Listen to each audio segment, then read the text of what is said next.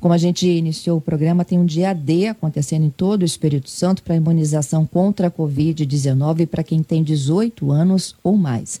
Meu convidado desta manhã é o secretário de Estado da Saúde, Nésio Fernandes. Bom dia, secretário. Bom dia, Fernanda. Bom dia a todos os ouvintes. Secretário de Estado deve bater um recorde hoje de, de aplicação de doses no único dia a oferta é muito ousada. Nós estamos ofertando vacinas suficientes para 5% da população do estado ser vacinada em um único dia. O que nós necessitamos é da adesão da população, pois é, essa meta ela é uma meta real. Toda a estrutura montada de pontos de vacinação, de agendamento, as diversas estratégias adotadas pelos municípios estão garantindo esta oferta. É, no Brasil, seria o equivalente a vacinar mais de 10 milhões de pessoas em um único dia. Se considerarmos um valor per capita, possivelmente é o maior recorde da história do Sistema Único de Saúde em vacinação proporcional no nosso país. Uhum. Ao longo desta semana ocorreram os agendamentos, né? O feedback que o senhor teve aí dos municípios é de que eles conseguiram atingir suas expectativas. É o que falta é a presença da pessoa hoje, né? Isso mesmo. Nós temos aí uma oferta de vagas ainda que não foi preenchida no município de Cariacica, no município de Viana, pois Viana está ofertando vacinação para todos os municípios capixabas, em especial aqueles circunvizinhos da Grande Vitória. Nós já tivemos uma experiência muito positiva em Viana, vacinando mais de 10 mil pessoas com a vacina da gripe em um único dia, semanas atrás. Viana, que já vacinou toda a população com adulta, é, com a dose padrão ou meia dose. E ao longo do dia de hoje, então, uma infraestrutura capaz de vacinar aí 12, 13 mil pessoas em Viana está montada, preparada, com condições de poder receber toda a população que procure na modalidade drive-thru a vacinação no município. E, e lembrando que não faz parte do projeto do estudo da meia dose, é a dose padrão com a ampla disponibilidade para toda a população é, residente no Espírito Santo. E temos aqui na Grande Vitória e também no interior uma organização muito ousada. Os municípios pequenos que nunca chegaram a vacinar mais de 300 pessoas por dia, 500, hoje estão vacinando 1.500, 2.000 pessoas. Então, de fato, todos os municípios estão de parabéns e nós acreditamos e apostamos na adesão da população. Existe um uhum. reconhecimento de uma adesão menor, né, com menor intensidade da população com menos de 25 anos ao processo de imunização. E isso poderá exigir que nas próximas semanas nós ajustemos as estratégias de vacinação para pontos é, noturnos, para pontos nas escolas, para pontos nas, em diversos pontos de alto fluxo, para poder garantir o alcance dessa população. É, secretário, quem não conseguiu agendar ainda, está nos ouvindo agora, entra no vacineconfia.s.br ou no site da sua prefeitura e dá para vacinar ainda hoje. Corre lá, não é isso?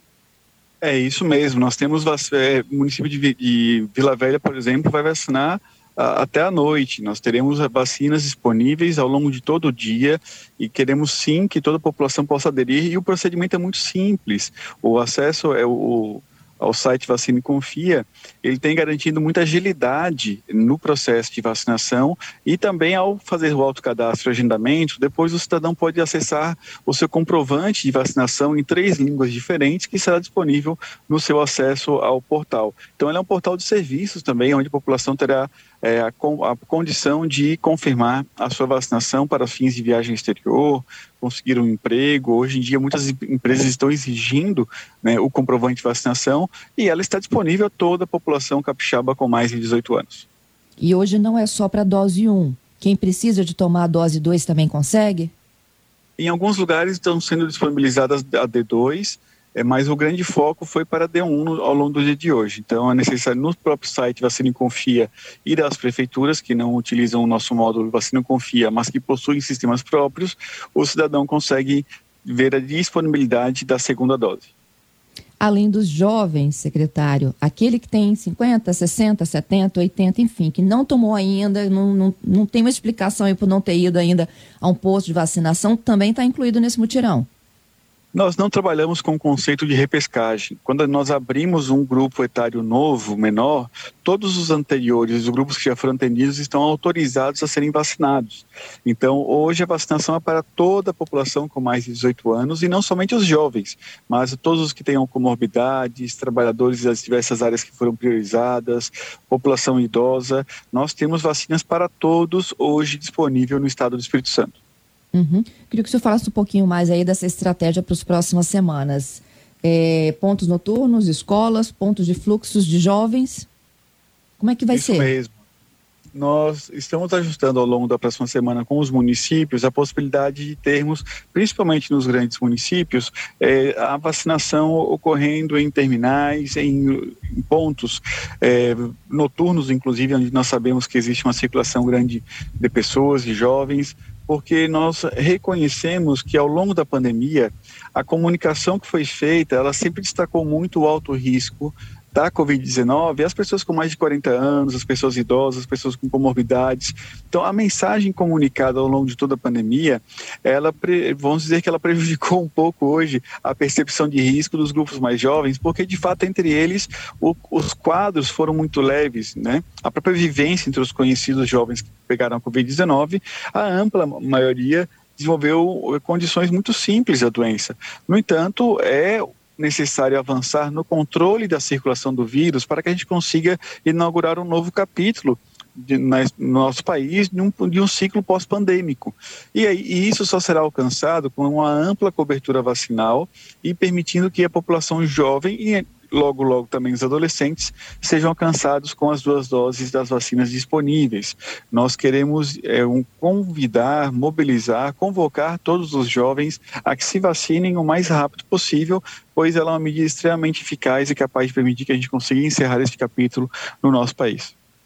Somente depois de atingir um percentual alto dessa faixa etária é que o Espírito Santo começaria a se mobilizar para a terceira dose dos grupos de risco e para quem tem menos de 18? Não, Fernanda, nós estamos trabalhando com algumas estratégias e nós podemos ter aí ao longo dos próximos dias alguns anúncios do Ministério, do Governo do Estado, que podem permitir que ainda em setembro a gente avance tanto com os adolescentes quanto com a vacinação de idosos. Os adolescentes com ou sem comorbidade, secretário? O nosso desejo é vacinar, inclusive, os adolescentes sem comorbidades. Vacinar toda a população adolescente. Nós lamentamos muito que não tenhamos tido subsídios, elementos suficientes para poder aprovar a vacinação da população com mais de três anos com a vacina Coronavac. Nós aguardamos que o Butantan apresente mais documentos capazes de permitir uma autorização da Anvisa, pois nós temos uma ansiedade de que a gente consiga, inclusive, vacinar crianças acima de três anos com algum dos imunizantes disponíveis nessa primeira geração de vacinas. É, acima de três anos, só o Coronavac, né? Porque o Pfizer é acima de 12. Isso, nós temos a expectativa e desejamos que o Butantan apresente mais documentos Anvisa capaz de ter no futuro a autorização para vacinar também crianças acima de 3. A Coronavac uhum. já está sendo utilizada na China entre crianças de 3 a partir de 3 anos até adolescentes de 17 anos. E, no entanto, no Brasil, hoje disponível só para adolescentes, é somente a vacina da Pfizer para adolescentes de 12 anos ou mais. Essas mais de 100 mil doses que foram anunciadas hoje pelo governador, que chegam no final de semana, elas vão para esse público de 18 mais? Uma grande parte delas é para D2, para a segunda dose, que deverão ser aplicadas já a partir dessa semana na população, porque nós temos este contexto agora, uma simultaneidade de aplicação de grandes quantidades de doses de D1 e, ao mesmo tempo, a necessidade de mobilizar e alcançar as pessoas para completar o esquema vacinal com as duas doses. Uhum. O Renato, nosso ouvinte, tem filho com 12 a 17 anos com comorbidades. A gente sabe da imunização que vocês já fizeram para um, um grupo de fibrose cística, não é isso, secretário? Isso, um, um, grupo pequeno, né, de menos de três dezenas de adolescentes que com a doença rara, uma doença com comprometimento pulmonar muito sério e que eles já foram imunizados. No entanto, nós temos a expectativa de que nos próximos 15 dias é muito real e concreta a possibilidade de iniciar a vacinação deste grupo, desde que doses disponibilizadas pelo Ministério da Saúde e algumas pactuações avancem neste período. Uhum. E para dose dos idosos, a terceira dose, vocês vão utilizar a Coronavac? Nós, no, no, a terceira dose, ela pode tanto ser uma, uma, a mesma vacina, né, com a vacina do mesmo fabricante, ou quanto uma aplicação heteróloga. As duas opções serão, na nossa avaliação, disponibilizadas e regulamentadas pelo Ministério da Saúde a partir da próxima semana. Nós acreditamos que a vacinação heteróloga deverá ocorrer com a vacina disponível, se ela está disponível a, a vacina do Butantan, que se aplique a vacina Butantan. Se estiver disponível a vacina da Pfizer ou da AstraZeneca, que se aplique aquela vacina disponível, porque é possível não haver é, disponibilidade da vacinação heteróloga para todos os idosos simultaneamente para o reforço da terceira dose. Então, uhum. é possível que a partir dos próximos dias o Ministério autorize a aplicação da terceira dose, permitindo que seja com a vacina do mesmo fabricante ou heteróloga.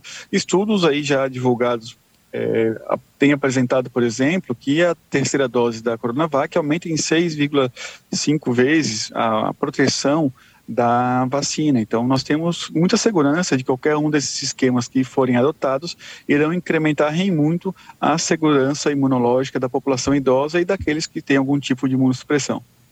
Tá. É seguro afirmar, então, que em 15 dias a gente já consegue, é, pelo menos no planejamento, né, com a chegada de doses, imunizar quem tem 12 mais. É com isso? comorbidades. Com comorbidades. E com relação à terceira dose dos idosos, depende só desse aval do Ministério da Saúde, porque já há recomendação da Visa. Já há recomendação da Visa e já há um consenso entre a gestão tripartite. Na comissão é, tripartite, da qual eu represento o CONAS toda segunda-feira, nós já pactuamos é, o consenso entre os gestores dos secretários municipais, os representantes dos secretários municipais, dos secretários de Estado e do Ministério da Saúde. Falta somente a avaliação da disponibilidade de doses e a autorização, o documento técnico dos especialistas que assessoram o PNI. Uhum. O Globo de hoje, secretário, traz como destaque principal, inclusive, esse epicentro né, da Delta, no Rio de Janeiro, e com o aumento de mortes de idosos com duas doses da vacina. É, eu queria que o senhor comentasse um pouquinho essa situação do epicentro, da Delta, quais são os cuidados que a gente está tomando aí com a vizinhança, né? E com, com essa relação das mortes com idosos, que ao longo dos últimos meses, né, foram. É, a, a, o próprio Estado, né, a condição da vacina, vai fazendo com que esses idosos vão perdendo um pouco mais da sua eficácia. É preciso lembrar, primeiramente, que o efeito protetor indireto das vacinas é a principal estratégia, a principal expectativa de resultado com a vacinação em massa.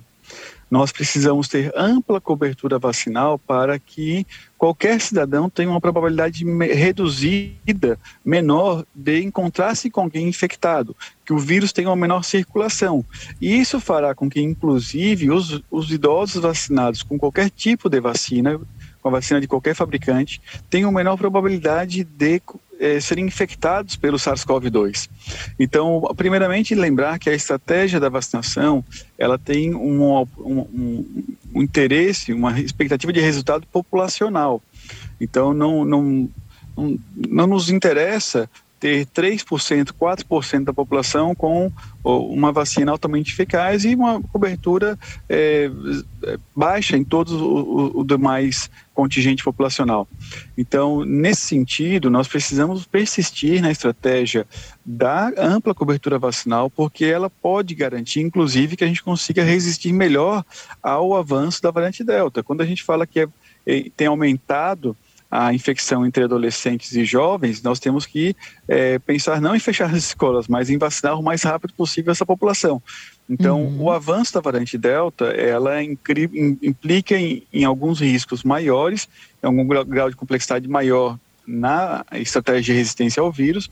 No entanto, a vacinação ela precisa ocorrer é, permitindo que a gente avance tanto na D1, em quem ainda não recebeu, quanto no reforço nesse grupo populacional que tem evoluído é, desde o início da pandemia é, com maior frequência a óbito. No entanto, mesmo quando a gente compara os óbitos entre vacinados com duas doses da Coronavac ou das outras vacinas, a quantidade de óbitos é muito menor, chega a ser 24 vezes menor a letalidade reconhecida na população em geral. Então, 0,092% daqueles que receberam duas doses da Coronavac evoluíram a óbito. Então, assim, é uma letalidade muito baixa, é um resultado eh, satisfatório ao que se espera com vacinas. No entanto, nós temos aí já o reconhecimento de que no grupo de idosos e imunossuprimidos será necessário sim o reforço e isso já é um consenso. Então, nós não podemos talvez atropelar as expectativas da população com uma ideia de que ou faz uma coisa ou faz a outra. É, e temos uma temporalidade, Fernanda, que deve circunscrever-se a um período de três a seis semanas entre as decisões em que podem beneficiar uma vacinação em massa de ambos os grupos. Então, nós vamos por um bom momento da vacinação neste momento no Brasil. No entanto, é necessário que a população se preserve mesmo quem já foi vacinado, se preserve, mantenha o uso das máscaras, não tire a máscara, diante de qualquer sintoma, procure a testagem. E esse é um assunto, Fernando, que eu queria concluir minha resposta para não me prolongar muito, já pedindo desculpas. Uhum. É que com a vacinação, os sintomas é, da Covid-19 eles estão cada vez mais leves e, e discretos. Isso faz com que a população infectada vacinada e que no caso da variante Delta evolui para com poucos ter poucos sintomas, mas com uma carga viral alta, não procura testagem e não faça o isolamento adequado. Então isso prejudica a estratégia de distanciamento social, prejudica a estratégia de testagem em massa, porque a população não percebe o risco. Então, diante de qualquer sintoma, por mais leve que ele seja, procure um ponto de testagem para identificar se pode ou não ser coronavírus, porque nós precisamos romper a cadeia de transmissão e complementar a estratégia da vacinação com as outras medidas associadas. É isso. Secretário, minha última pergunta é só sobre o pronunciamento do governador de ontem. Ele falou que houve um pequeno aumento de casos confirmados nas UPAs, um pequeno aumento de casos em UTIs e uma tendência de taxa de transmissão para o final de agosto acima de 1. E isso significa que a gente tem uma tendência também já, é, assim, daqui a duas, três semanas, de aumento de casos e de internações. A, a tendência de queda sustentada de casos, internações e óbitos, ela foi interrompida. Nós temos uma interrupção da queda com a estabilização do número de casos e das internações. No entanto, ainda se preserva a queda no, no número de óbitos. No entanto, os óbitos representa um indicador é, tardio de expressão da pandemia. Então, neste momento, nós temos um, um, contexto de alerta epidemiológico a toda a população capixaba, onde é necessário preservar as medidas da disciplina no comportamento de baixo risco, porque temos sinais de estabilização que podem, nas próximas semanas, voltar a cair ou podem representar um desenho é, de aumento de casos, como tem ocorrido em outros países e em estados vizinhos do Espírito uhum. Santo. Nós é, entendemos que não somente a vacina deve ser questionada, nós devemos tirar talvez o foco do debate de se uma, duas ou três doses são suficientes ou não, mas todos precisamos reconhecer que o comportamento social das pessoas e a forma como algumas atividades econômicas não estão respeitando os protocolos podem determinar muito mais do que o sucesso individual das vacinas na população. Então, neste momento, boates, shows, eventos com bebidas alcoólicas em locais fechados, eles não estão autorizados com pista de dança. Nós precisamos reconhecer que a família, o indivíduo, ele precisa reconhecer a sua responsabilidade. E neste momento, caso se aponte um novo comportamento na subida de casos, de internações e que no futuro poderá repercutir em mais óbitos, num contexto de descontrole, nós podemos então rever as medidas qualificadas da matriz de risco e adotar medidas mais duras nas atividades sociais e econômicas, coisa que nós não desejamos. Mas o Estado e o governo não se furtará de tomar decisões necessárias para poder preservar as vidas e preservar as conquistas da boa gestão da pandemia que o governo de Renato Casagrande conseguiu conduzir no Espírito Santo. Nós somos um estado que não colapsou, nós somos um estado que conseguiu garantir acesso, atenção a toda a população, o estado que mais testou, que melhor vacina, que agora ganhou novamente o, um reconhecimento no ranking de transparência ao longo de toda a pandemia. Somos um estado que nunca subestimou o risco da doença e nós precisamos preservar principalmente aquelas atividades que foram muito prejudicadas, tanto atividades econômicas, mas principalmente, por exemplo, a educação nós não queremos mais interromper a, o direito fundamental das nossas, das nossas, crianças e adolescentes e queremos preservar a escola aberta. Mas para isso a comunidade inteira precisa colaborar para um comportamento adequado num contexto de pandemia. Muito obrigada, secretário, que o senhor consiga aí envolver mais pessoas nessa adesão hoje, viu? Muito obrigado, Fernanda. Obrigado a todos os ouvintes. Temos a certeza que vamos por um bom caminho, um caminho de poder vencer. Venceremos, Fernanda. É isso aí. Bom trabalho para o senhor.